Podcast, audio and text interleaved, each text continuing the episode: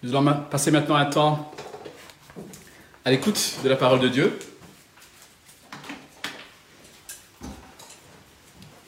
Nous avons vu en première partie de cette célébration le récit de la Pentecôte. Et ce que je propose maintenant, sur ce temps de prédication, c'est de voir la suite de ce récit. Peut-être un texte qu'on étudie un peu moins lors de la Pentecôte, mais que je propose de voir ensemble ce matin. Donc, nous allons à nouveau ouvrir nos Bibles dans le livre des Actes, toujours au chapitre 2, et nous allons lire les versets 22 à 41. Actes, chapitre 2, les versets 22 à 41.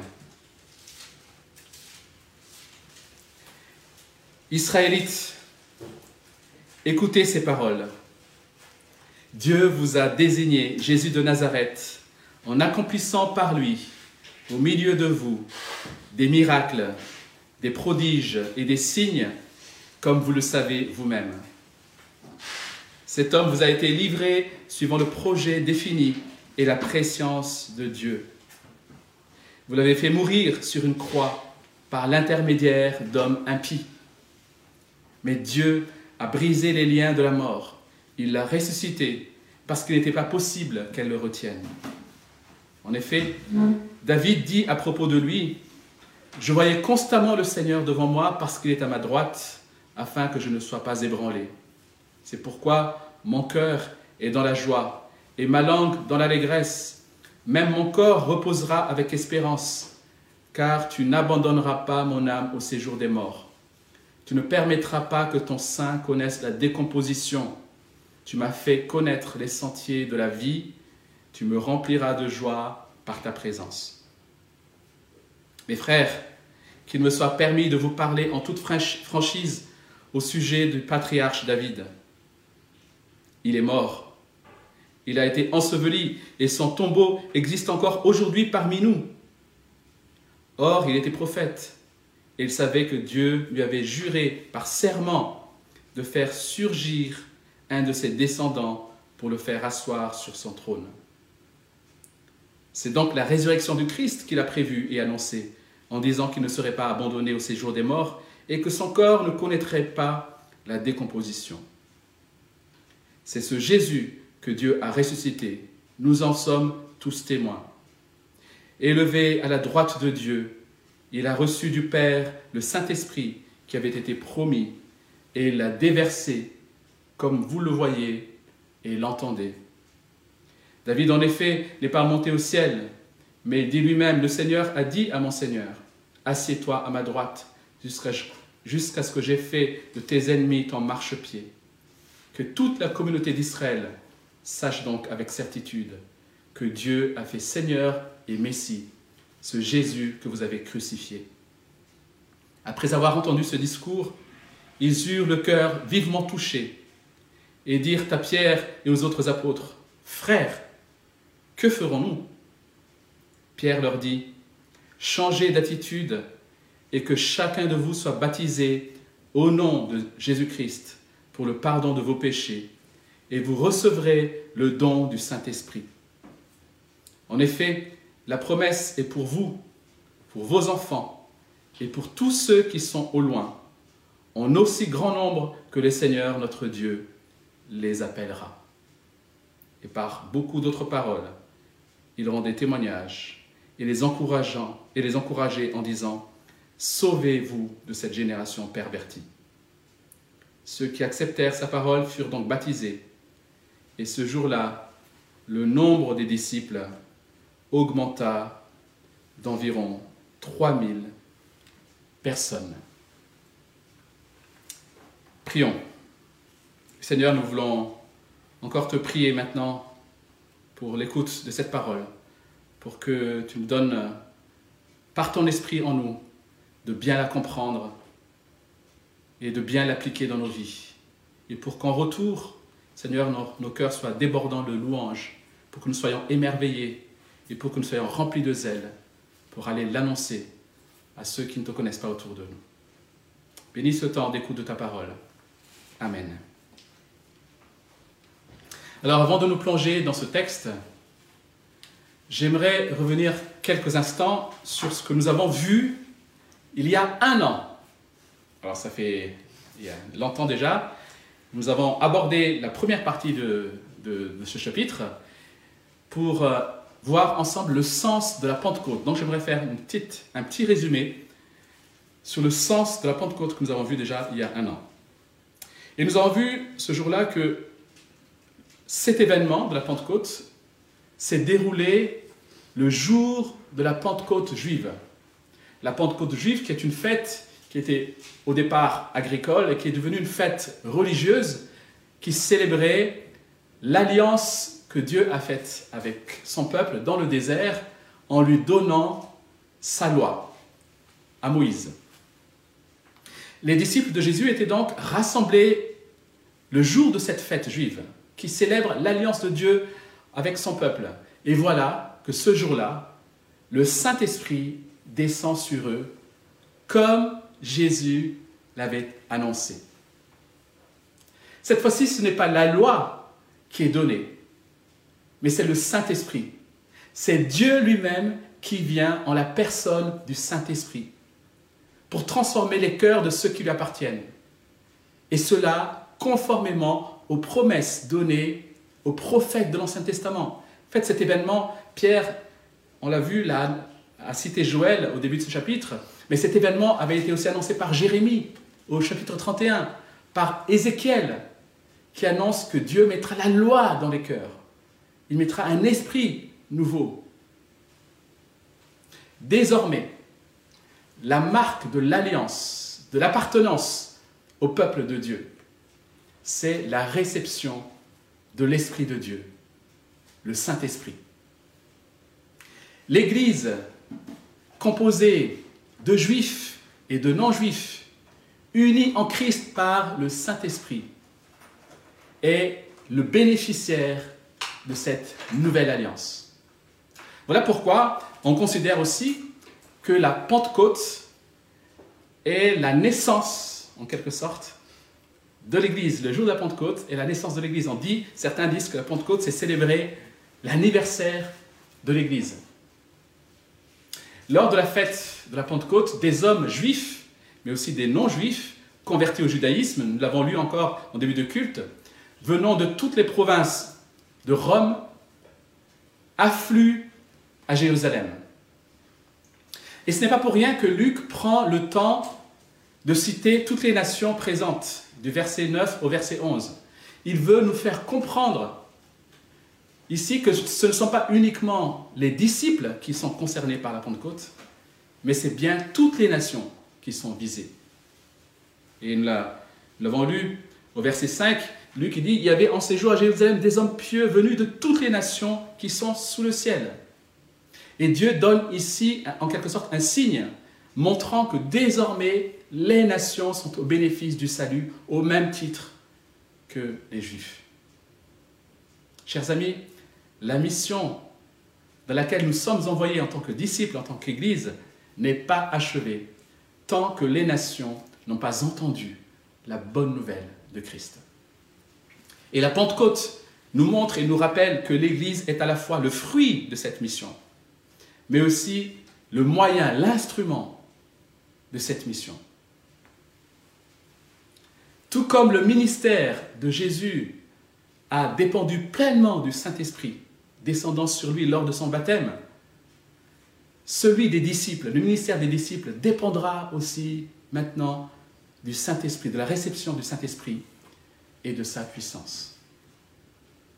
Alors, nous avons vu aussi que le Saint-Esprit était déjà à l'œuvre dans l'Ancien Testament, dans l'Ancienne Alliance, avant la venue de Christ, puisque c'est le Saint-Esprit qui avait équipé les hommes pour les missions que Dieu leur avait confiées, les prophètes, les rois, etc. Mais ce qu'il y a de nouveau lors de cette Pentecôte, c'est que le Saint-Esprit est maintenant répandu sur tous les croyants et qu'il va demeurer de manière permanente en eux. Mais le Saint-Esprit n'est pas donné uniquement aux croyants pour leur bien. Il est donné pour les équiper, pour ceux qui sont autour d'eux. Mais aussi pour les nations qui sont au loin, qui ne connaissent pas encore Dieu. Et tout cela afin que l'Église soit édifiée. Voilà ce que nous avons vu concernant le sens de la Pentecôte il y a un an. Revenons maintenant sur notre texte de ce matin, à partir du verset donc 22. Et ce qui est remarquable dans notre passage, c'est que nous voyons que lors de la Pentecôte, le regard n'est pas tourné vers le Saint-Esprit. Aujourd'hui, je suis certain que partout dans le monde, de nombreuses églises vont parler du Saint-Esprit. Et c'est une bonne chose, encore une fois, parce que le Saint-Esprit est souvent négligé. Mais il faut quand même noter que ce jour de la Pentecôte, le cœur du message ne porte pas sur le Saint-Esprit, mais bien sur Jésus-Christ. C'est lui qui est au cœur de la première prédication de l'après-Pentecôte. Finalement, c'est normal puisque c'est ce que Jésus a annoncé lorsqu'il avait annoncé la venue du Saint-Esprit. Dans Jean chapitre 16, verset 13, Jean chapitre 16, verset 13, où il dit ceci. Quand le défenseur sera venu, l'Esprit de vérité, il vous conduira dans toute la vérité, car il ne parlera pas de lui-même, mais il dira tout ce qu'il aura entendu et vous, vous annoncera les choses à venir. Il révélera ma gloire parce qu'il prendra tout ce qui est à moi et vous l'annoncera. Tout ce que le Père possède est aussi à moi. Voilà pourquoi j'ai dit qu'il prend de ce qui est à moi et qu'il vous l'annoncera. Donc Jésus a bien annoncé ici que le Saint-Esprit qui viendra ne parlera pas de lui-même, mais qu'il révélera la gloire de Christ. Voilà pourquoi la première prédication, inspirée par le Saint-Esprit, dans l'Église, va mettre les projecteurs sur Jésus-Christ. C'est ce que Pierre, ici rempli de Saint-Esprit, va faire. Au verset 22, il va parler de la vie de Christ. Au verset 23, il va parler de sa mort. Du verset 24 au verset 32, il va parler de la résurrection de Christ. Au verset 33 jusqu'au verset 36, il va parler de l'ascension de Christ et de l'envoi du Saint-Esprit. Christ, sa vie, sa mort, sa résurrection, son ascension. Voilà ce qui est au cœur du message de la, de la Pentecôte. Et je propose donc maintenant de voir dans un premier temps ce message un peu plus en détail, et puis nous verrons comment Pierre l'applique à ceux qui l'écoutent. Alors j'ai dit que c'est Christ qui est au centre du message de Pierre. Et pourtant, au verset 21, nous l'avons lu, enfin verset 11, pardon, nous avons lu que les nations qui étaient là et qui écoutaient ces apôtres entendaient et se réjouissaient d'entendre les merveilles de Dieu. Alors, comment comprendre que ces nations entendent les merveilles de Dieu alors que la prédication de Pierre est centrée sur l'histoire de Jésus, sur la vie de Jésus, sur sa mort, sa résurrection? Tout simplement parce que Jésus-Christ est justement la révélation par excellence des merveilles de Dieu. Jésus-Christ est la révélation par excellence des merveilles de Dieu. Dieu manifeste ses merveilles par la vie de Jésus-Christ. Verset 22, c'est ce que nous dit le verset 22. Pierre déclare ici que c'est Dieu qui a accompli par Christ ces miracles. Et ces miracles ont été reconnus par beaucoup de témoins, même par les ennemis de Christ. Ils ont dû reconnaître que ces miracles étaient bien des miracles. Un des pharisiens, Nicodème, lorsqu'il va voir Jésus, va dire par exemple que personne ne peut faire ces signes miraculeux que tu fais si Dieu n'est pas avec lui. Donc ces miracles montrent bien que Christ est le Messie et ces miracles démontrent les merveilles de Dieu. Dieu manifeste ses merveilles donc par la vie de Jésus, verset 22, mais Dieu manifeste aussi ses merveilles par la mort de Jésus, verset 23.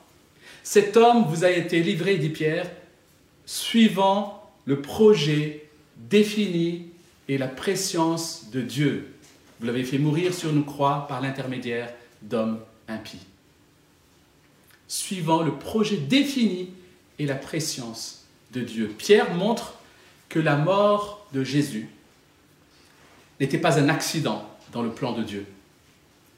Ce n'était pas non plus un signe de défaite.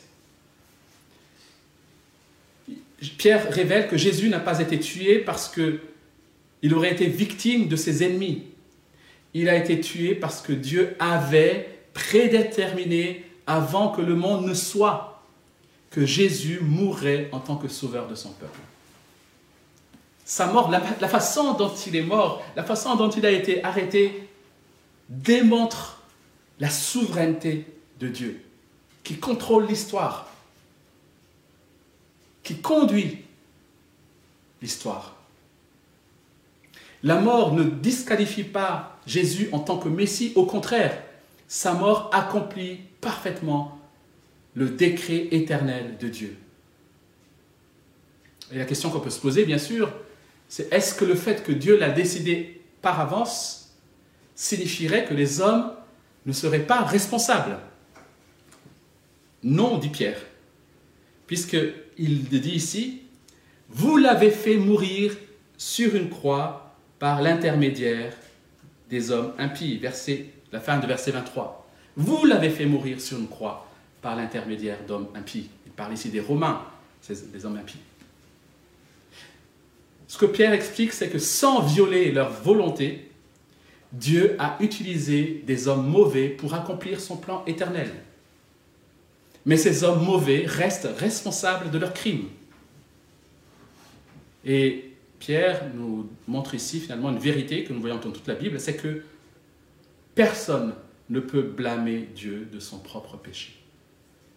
Dieu manifeste donc ses merveilles par la vie de Christ, par ses miracles, par la mort de Christ, mais Dieu manifeste ses merveilles aussi par la résurrection de Christ. C'est ce que nous voyons des versets 24 au verset 32. Alors ce qui est remarquable ici, c'est que Pierre utilise un verset pour parler de la vie de Christ il utilise un verset pour parler de la mort de Christ. Mais il va prendre neuf versets pour démontrer et expliquer la résurrection de Christ. Verset 23, nous lisons, vous l'avez fait mourir, et verset 24, mais Dieu a brisé les liens de la mort, il l'a ressuscité. C'est bien Dieu qui a brisé les liens de la mort et qui l'a ressuscité. Donc toute gloire ici est attribuée à Dieu. Et puis Pierre va citer Ici, vous l'avez peut-être dans les notes de votre Bible, Dieu va, Pierre va citer le psaume 16, les versets 8 à 11, pour montrer que la résurrection de Christ était déjà annoncée, prédite dans l'Ancien Testament. En effet, dans ce psaume qui a été écrit par David environ mille ans avant Jésus-Christ, David y déclare que Dieu n'abandonnera pas son âme dans le séjour des morts. Dieu ne permettra pas à son âme, donc Dieu, David parle à la première personne en disant que Dieu ne permettra pas à son âme de se décomposer. Or, dit Pierre, et il prend presque un peu de précaution en disant cela, parce qu'il sait que cela va peut-être un peu choquer, il dit, mais David est mort, il est enterré, et sa tombe, vous le savez, est juste là, à Jérusalem. En d'autres termes, le corps de David a bien subi une décomposition. Par conséquent, David, en tant que prophète, dit Pierre, ne parlait pas de lui directement, mais il parlait d'un de ses descendants, d'un des descendants de son trône. C'est celui-là dont le corps ne serait pas décomposé. Pierre montre que David a annoncé par avance dans ce psaume la résurrection de Jésus. Dieu manifeste ses merveilles par la résurrection de Jésus. Et Dieu manifeste ses merveilles par l'ascension de Jésus et l'envoi de l'Esprit Saint, versets 33 à 36. Pierre déclare ici que ce Jésus élevé, exalté, est celui qui a aussi envoyé le Saint-Esprit, comme en témoigne aujourd'hui toutes ces personnes qui parlent dans des langues étrangères. Et encore une fois, David va citer ici, enfin Pierre va citer ici un psaume de David, le psaume 110, qui est un psaume qu'on appelle de, couronnement, où David dit, le Seigneur dit à mon Seigneur, assieds-toi à ma droite jusqu'à ce que j'ai fait de tes ennemis ton marchepied. Puisque David n'est pas assis à la droite de Dieu, alors ce psaume 110 se réfère donc au Messie, d'où sa déclaration solennelle au verset 36 que toute la communauté d'Israël sache donc avec certitude que Dieu a fait Seigneur et Messie ce Jésus que vous avez crucifié. Voilà ce que Pierre a déclaré. Voilà ce que Pierre a prêché, chers amis. Christ, Jésus-Christ, dans la, la vie, la mort, la résurrection et l'ascension ont révélé les merveilles de Dieu. Et l'envoi du Saint-Esprit est la démonstration que Jésus a réussi parfaitement sa mission et qu'il est maintenant assis à la droite du Père. Vous imaginez un peu la joie des disciples lorsque le Saint-Esprit vient. C'est le Saint-Esprit parce qu'ils ne savent pas ce qui s'est passé au ciel, évidemment.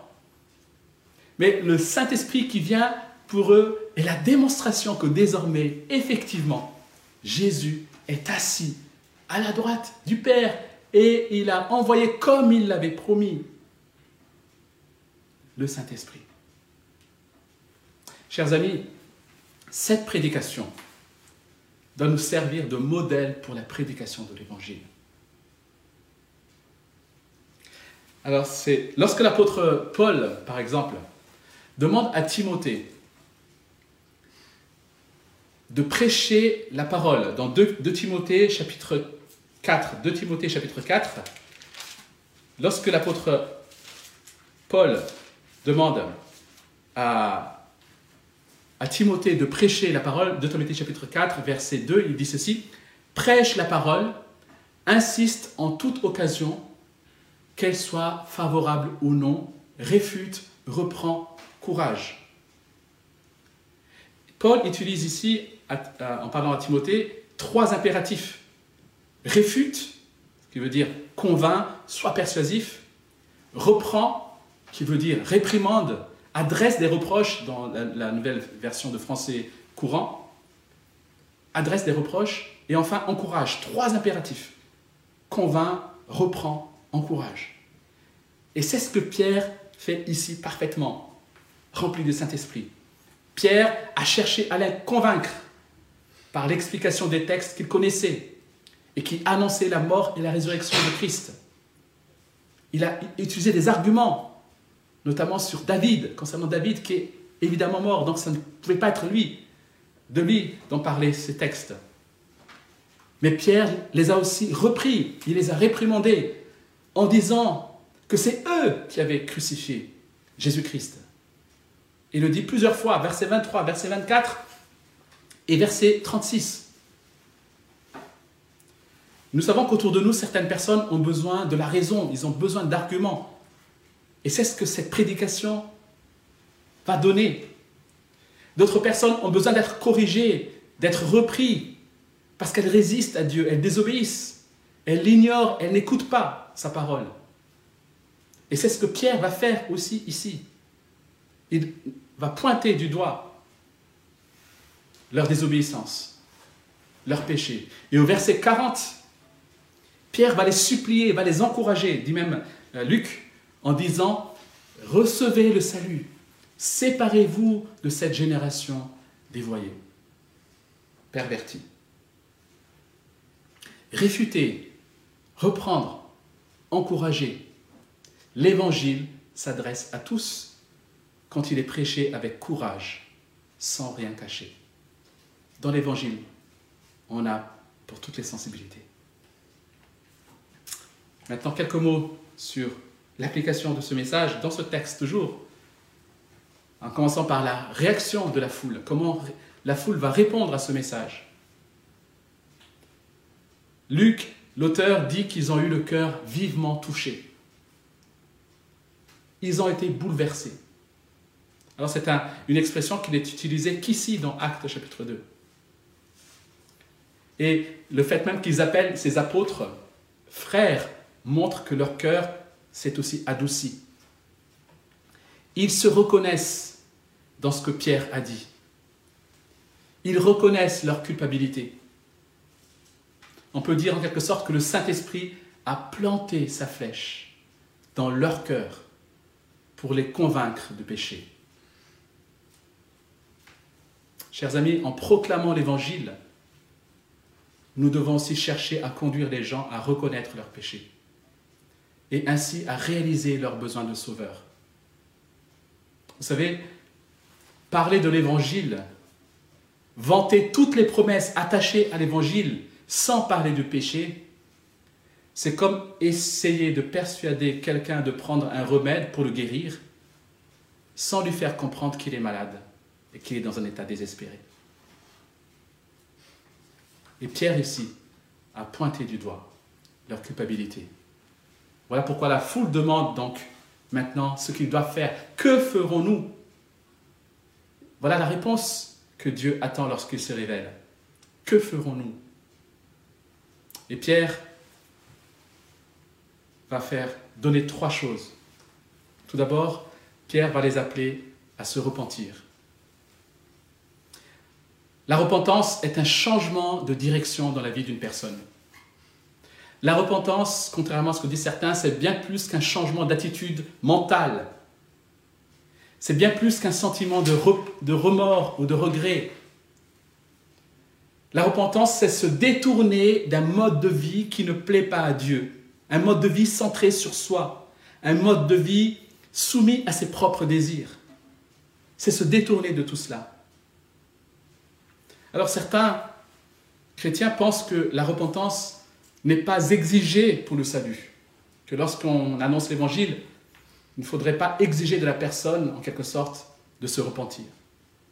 Mais tout ce qu'il doit faire, c'est juste croire en Jésus. Selon ces gens, finalement, la, repentance viendrait plus tard, une fois que la personne a goûté à la vie avec Christ. Chers amis, si c'était vrai, alors Pierre n'aurait rien compris. En réalité, la repentance et la foi sont les faces d'une même pièce. Vous ne pouvez pas avoir une foi qui sauve sans repentance. Vous ne pouvez pas vous tourner vers Christ sans vous détourner d'une vie qui le déshonore. C'est un même mouvement se remettre à Christ et se détourner d'une vie qui le déshonore. Et c'est pour cela que Pierre n'appelle pas seulement à la repentance ici, mais il dit que chacun de vous se fasse baptiser au nom de Jésus-Christ. Il appelle donc à l'engagement de la foi ici. C'est le baptême. C'est la deuxième chose que Pierre, ici, à laquelle Pierre appelle ses auditeurs. Il les appelle à s'engager individuellement pour Christ, se repentir et s'engager. Le baptême, en effet, n'est pas un simple rituel extérieur. Le baptême est une confession publique d'une foi privée et de son engagement avec Christ. Quelque chose qui s'est passé dans son cœur, dans son engagement avec Christ, est désormais annoncé, témoigné publiquement.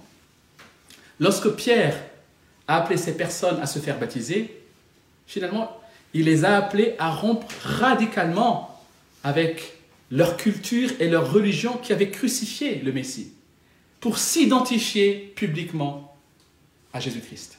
C'est à ça que Pierre appelle ses auditeurs. Vous savez, pour les Juifs de cette époque, le baptême était quelque chose qui était destiné à la conversion des non-juifs au judaïsme. Ce n'était pas pour eux, puisqu'ils étaient déjà juifs. Donc le baptême, c'était pour les non-juifs qui se convertissaient aux juifs. Et donc, lorsque Pierre les appelle à être baptisés, pour eux, c'est un changement radical par rapport à leur culture. Ce symbole extérieur, le baptême, est le signe de la réalité de leur repentance intérieure. Et de leur engagement. C'est le signe que Dieu leur avait pardonné leurs péchés. Ensuite, Pierre, troisièmement, va proclamer la promesse de Dieu. Ils recevront un don, un cadeau, le Saint-Esprit. Quand ils se seront repentis et auront mis leur confiance en Christ, avec le salut que Dieu leur accordera, viendra le Saint-Esprit. Et Pierre va étendre cette promesse au-delà d'eux à leurs enfants et au-delà de leurs enfants à ceux qui habitent au loin, tous ceux que le Seigneur notre Dieu fera venir à lui. Alors bien que peut-être Pierre n'avait pas conscience ici, n'avait pas encore compris que ceux qui sont au loin se réfèrent sans aucun doute aux non-juifs, aux nations. Mais en tout cas, sa parole a annoncé ces vérités. Ce salut est accordé à ceux qui sont au loin. Pour conclure, j'aimerais d'abord dire que ce message de Pierre est encore d'actualité aujourd'hui. Parce que c'est l'Évangile qui nous parle de Jésus historique, des faits historiques. Jésus-Christ n'est pas un concept. Jésus-Christ n'est pas un maître penseur, un sage dont l'enseignement pourrait nous faire du bien. Jésus-Christ est le Fils de Dieu qui, il y a plus de 2000 ans, s'est fait homme en venant sur terre, qui a accompli des miracles, qui est mort à la croix pour nos péchés, qui est ressuscité et qui est élevé à la droite de Dieu. Il est assis sur le trône aujourd'hui, d'où il a envoyé le Saint-Esprit. Et c'est lui que nous sommes invités à invoquer pour être sauvés. C'est à lui, c'est à ses pieds que nous sommes appelés à soumettre notre vie. Et j'aimerais, comme Pierre l'a fait il y a 2000 ans, j'aimerais aussi vous inviter à le faire ce matin. Sauvez-vous de cette génération pervertie. Repentez-vous et soyez baptisés au nom du Seigneur. Si vous ne l'avez pas encore fait, aujourd'hui est encore un jour de grâce vous pouvez reconnaître la Seigneurie de Christ. Il est le Seigneur, le Messie, le Sauveur que Dieu nous a donné. Ce message de Pierre nous enseigne aussi, peut-être à nous qui sommes chrétiens, que notre annonce de l'Évangile, dans notre annonce de l'Évangile plutôt, nous ne pouvons pas éviter la question du péché. Nous ne pouvons pas et nous ne devons pas éviter la question du péché. Parfois, nous n'osons pas appeler les gens à rompre, radicalement avec la part de leur culture et de, leurs valeurs qui sont contre Dieu. Pierre, ici, en nous laissant la première prédication de l'après-Pentecôte, nous rappelle ce matin que puisque Dieu a fait de Jésus à la fois Seigneur et Messie, Christ, qui jugera le monde, les pécheurs doivent se repentir. Puisque Dieu a désigné Christ comme étant le Seigneur et le Christ qui jugera le monde, alors les pécheurs doivent se repentir. C'est cette prédication, chers amis, qui a lancé l'Église. Et ce jour-là, 3000 personnes vont se repentir et être baptisées pour être rajoutées à l'Église.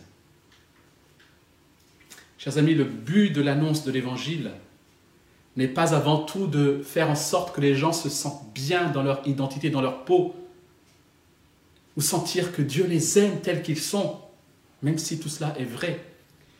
Mais il s'agit avant tout de leur montrer qui est réellement Jésus-Christ, le Seigneur de l'univers, le Christ, le Messie de Dieu qui s'est offert en sacrifice et qui a été élevé au-dessus de tout.